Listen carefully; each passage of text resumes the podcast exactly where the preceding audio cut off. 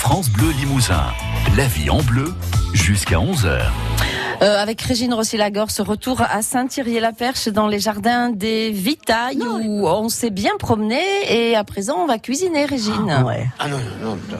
Eh ben, bien sûr, on va cuisiner. Alors, moi, j'ai préparé ce matin une crêpia, une crêpe à la monarde. Et figurez-vous que dans le jardin des Vitailles, chez Jean-Louis, il n'y a pas de monarde. Donc, mon Bernard lui a dit qu'il lui préparerait des petits pieds de monarde euh, de toutes les couleurs euh, pour agrémenter votre jardin. Elles seront pas mal dans votre jardin, mes monardes. Bon, allez, il nous faut, pour, par personne, toujours pareil, 4 cuillères à soupe de farine de blé, un peu, peu de sel, un peu de sucre, une cuillère à soupe de sucre, un œuf battu, vous le battez à l'avance, 8 cuillerées à soupe de lait, et puis deux feuilles de monarde, un peu de matière grasse pour cuire, et pour le décor, une fleur de monarde. La monarde, ça s'appelle aussi le thé de Boston, et tout est consommable, aussi bien les fleurs que les feuilles que les tiges. On peut les prendre en tisane, en thé, et les fleurs, c'est délicieux avec les fraises. Tiens, j'ai pas vu de fraises dans votre jardin, Jean-Louis. Il y en a pas. D'accord, très bien. Alors, dans un saladier, on va mettre, attention, sans les mélanger, les ingrédients que dans l'ordre, comme ça, le blé, le sel, le sucre, blablabla, voilà. Et, et puis, vous allez remuer, attention, un petit peu énergiquement quand même, hein. Euh, faut être énergique, mais souple quand même, mais ça, on sait faire, mesdames. Je vois que tout le monde me dit oui. Euh, euh, pour, euh, pour que ce soit bien, bien mélangé et, et facilement, euh, euh, oui, mais pas, pas, pas bourré, comme on dit ici, hein, seulement mélangé. Et puis après, une fois que tout est mélangé, euh, on va laisser reposer au moins 20 minutes parce qu'il faut que la monarde diffuse ses arômes dans la pâte. Un peu comme Annie fait dans ses petits euh, aux choux-fleurs et aux herbes. Il faut laisser un petit peu reposer pour que eh ben, les, parfums se, mélangent.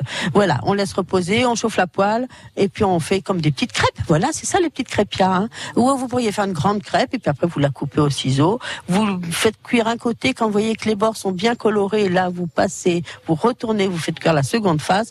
Et puis dessus, pour le décor, vous allez mettre des petites pétales de monarde. Là, je l'ai fait avec des monardes rouges qui ont un goût de menthe, parce que la monarde violette un goût de thym et la monarde rose un goût de poivre. Jean-Louis.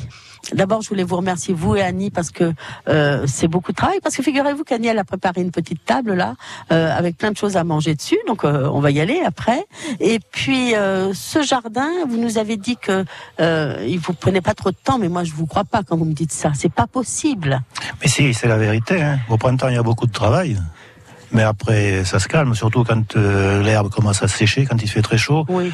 qu'il y a la canicule, là, je ne fais rien. hein. Oui, mais quand vous re- recevez là, il y a plein de gens qui nous ont rejoints. Quand vous recevez des, des visiteurs comme ça, comment ça se passe? Vous les accompagnez Oui, oui, oui, je les, veulent, je les accompagne, mais il y en a qui préfèrent être seuls, donc, euh, mais je peux pas accompagner tout le monde, euh, parce qu'ils viennent pas tous à la En même, même heure, temps, donc en même temps.